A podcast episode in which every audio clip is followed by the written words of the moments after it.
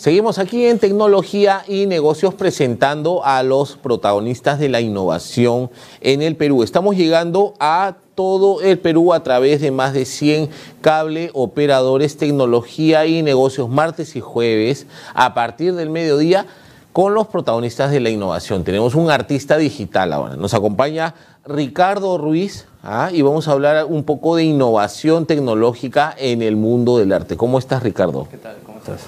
Bueno, eres muy joven, ¿no? Eres comunicador autodidacta. Claro, mitad comunicador de fui al colegio, a la universidad como todos y por la otra parte estudié el quinto secundaria en casa y después este, también el tema de la crisis también hizo que todo cambie, ¿no? Entonces me volví más autodidacta. ¿Cómo, te, eh, ¿Cómo llegas al arte digital? ¿Cómo llegas a convertirte, a autodenominarte un artista digital? Bueno, eso se fue dando porque yo siempre crecí al lado de una computadora, desde niño, desde muy niño. He visto cómo llegó el Internet, cómo llegaron los móviles y ahora la tecnología de la que vamos a hablar, ¿no? Este, también a raíz de la crisis, eh, de, la, de, la, crisis sanitaria, este, comienzo a manejar más la computadora, ¿no? estar todo el día en la computadora. Ya lo venía usando por el tema de la música, pero ahora me, me comienzo a, a, centrar más en las imágenes por, porque me doy cuenta que dicen más cosas que las palabras. ¿no? Entonces yo siempre como que he querido hablar, todo eso, pero no me escuchaba la gente.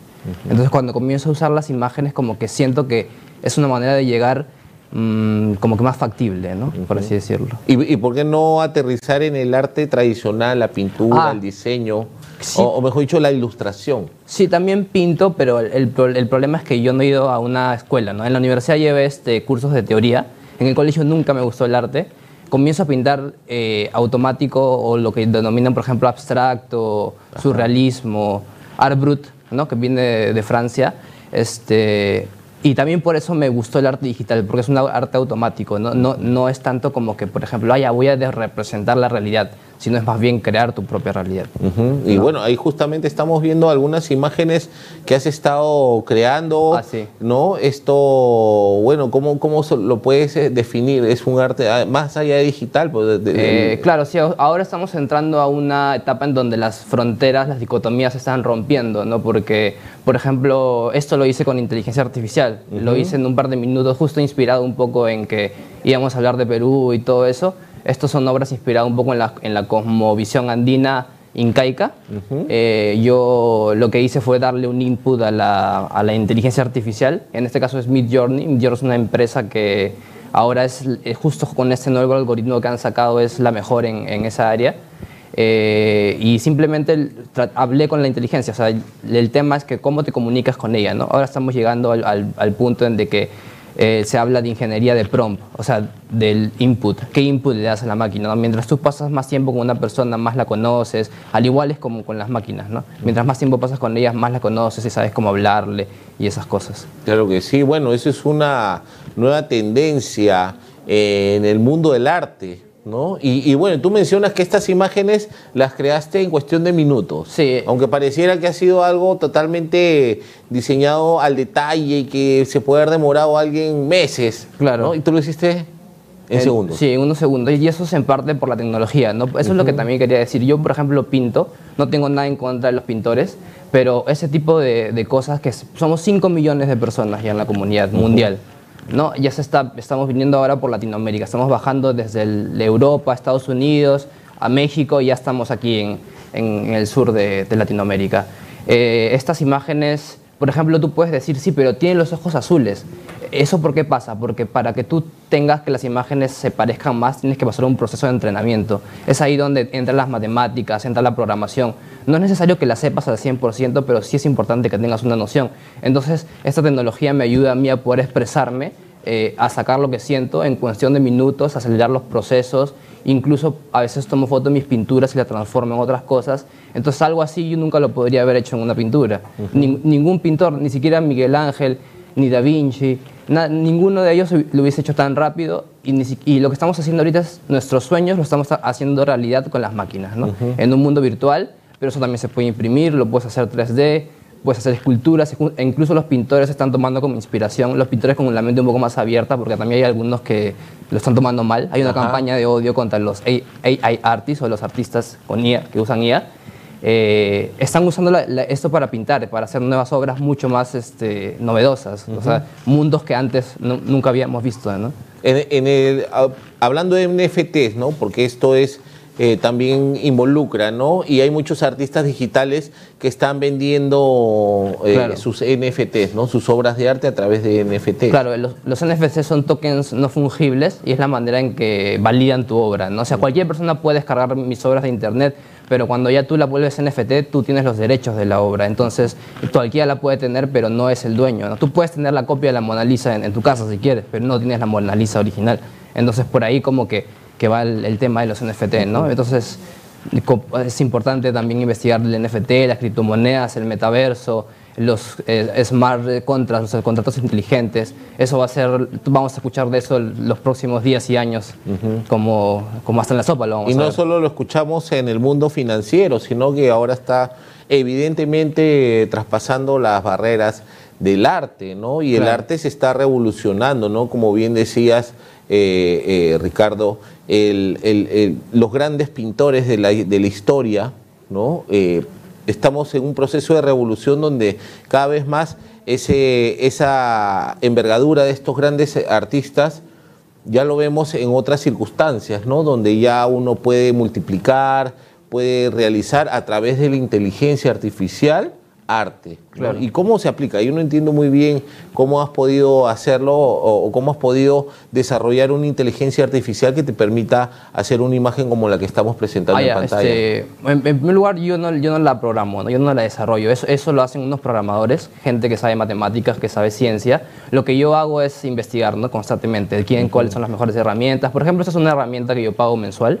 Entonces, el tema de los derechos también se está viendo, es algo que se tiene que trabajar. Es, eh, acá en Perú, por ejemplo, el tema de las máquinas, cómo se va a tomar, ¿no? cómo, van a ser los derechos y todo eso. ¿no? Eh, la, inteligencia artificial en sí, hablamos de redes neuronales, o sea, se, enfoca, se inspira en los procesos neuronales físicos, fisiológicos.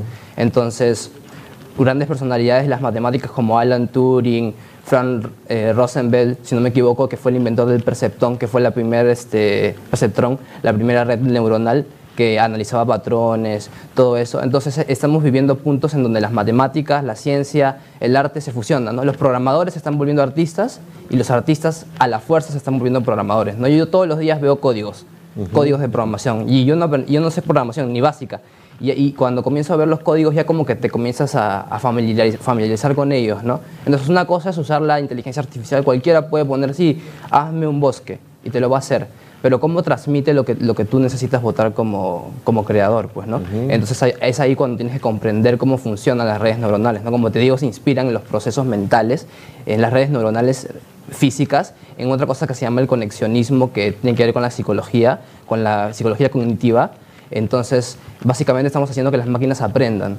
Todavía está en desarrollo, ¿no? Por ejemplo, también hay máquinas para inteligencias artificiales para hacer eh, textos. Yo he estado chateando con uno, le he preguntado sobre el futuro de la humanidad. Eh, en, un, momento como que me asusté porque parecía que, que ya era muy consciente. Incluso hubo un ingeniero de, de Google que habló de, que dijo que la IA había despertado y causó revuelo, todo, pero es que eso todavía no se puede comprobar, porque ni siquiera en los humanos sabemos qué es la conciencia, no, no, se ha logrado definir, ¿no?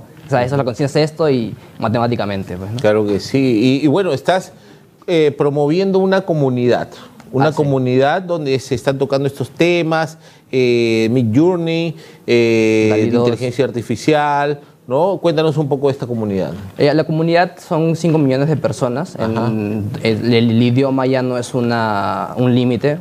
Y eso se ha roto porque tenemos el traductor de Google, tenemos inteligencias artificiales que traducen. Por ejemplo, Mid Journey te entiende español. Eh, otra cosa que sería súper interesante es enseñarle que aprenda quechua o cosas así, ¿no? que aprenda el arte visionario de la cosmovisión andina. Entonces creo que va por ese lado, ¿no? ¿Y cómo se llama? ¿Cómo la gente que quiera participar? Ah, ese, está, el grupo está en Facebook, se llama Arte con Inteligencia Artificial. Eh, yo me estoy encargando más que todo de, con, conjunto con más personas, somos un montón de gente, somos legión, eh, en, llevar esto con el tema del español, ¿no? porque todo el contenido es en inglés. Entonces, como ya me logro familiarizar más o menos con los códigos, no soy programador, si me gustaría decir, más bien y me gustaría llamar a los programadores para que juntos podamos hacer algo. Eh, y el grupo se llama Arte con Inteligencia Artificial en Facebook. Eh, mi Facebook se llama RDArt, RD con mayúscula y AR con minúscula, igual en Twitter. Y en YouTube tengo un canal en donde voy mostrando todas las herramientas libres que voy usando Sí. y todo eso, ¿no? Es una suerte de tutoriales, me parece, ¿no? Claro, sí. Mi ¿No? YouTube es rdvibe-rdr eh, y ahí pueden encontrar este, todo, el- todo lo que he ido subiendo desde que este 2021 ha sido el año de la IA, ¿no? Eh, hemos visto cosas así impresionantes. Qué bueno, qué bueno. Y el arte se mueve, ¿no? Está mutando, ¿no? Y qué interesante que a través de tecnología y negocios podamos también conocer a, a quienes desarrollan esta revolución de lo que es el arte digital, el mundo de la inteligencia artificial aplicado a la inspiración artística, los NFTs, eh, la blockchain, ¿no? Y todo lo que viene, todo lo que viene en realidad, porque todo esto Claro. es incipiente y está en pleno apogeo. Claro, ¿no? como dicen, está en, está en beta, todavía no sale al mercado. Hay algunas empresas como Photoshop que ya han añadido esto. Eh, hay editores de video como Runaway que ya, no sé, en, en unos años ya Illustrator va a quedar en, en la prehistoria y eso es algo que tiene que entender la gente. O tú- tenemos dos opciones, o nos adaptamos o transformamos la realidad. Pero lo que está pasando con estas herramientas es que estamos haciendo las dos cosas. Estamos transformando la realidad con nuestros sueños y nos estamos adaptando. Porque yo, por ejemplo, tengo ciertos problemas con el sistema, ¿no? con el medio de revolución. eh, y esto es como una revolución, una, una forma disruptiva de, de poder seguir aquí y quizás no enloquecer. Está ayudando también a, la depresión a mucha gente, a transmitir sus cosas, a, a conocer mucha más gente. y, es, y y lo más loco de todo es que es inmaterial, pues, ¿no? O sea, es algo que su valor está en, en- en lo que es. Así es, así es, por favor. Eh, minuto final, manda un saludo a toda la gente de Fuego TV, eh, Ricardo, e invítalos a que formen parte de tu comunidad y también que visiten tus redes sociales. Sí, bueno, este, en realidad son, algunos dicen que son tiempos de cambio, pero son cambios de tiempo, ¿no? Y es el momento de abrocharse los cinturones y poder adaptarse a estas tecnologías y al mismo tiempo transformar el mundo, ¿no? Los invito al grupo de Facebook internacional, eh, es para todo el mundo, es abierto, todos pueden publicar, eh, pueden bajarse muchas aplicaciones eh, por internet, me pueden consultar, pueden unirse a mi página de Facebook y al, al YouTube, ¿no? Bueno, también hay un llamado a los programadores, diseñadores, a pintores, escritores, a, a todos los que quieran formar parte de, de esta comunidad, ¿no? Claro que sí. Muchas gracias, eh, Ricardo. Eh, felicitaciones por el trabajo que estás realizando y bueno, eh, reiterarte el agradecimiento por tu participación en este programa. Bien. Listo. Gracias. Muchas gracias. Bueno, esto ha sido todo por hoy. Dios mediante, nos vemos en la próxima edición de Tecnología y Negocios aquí en Fuego TV. Hasta la próxima.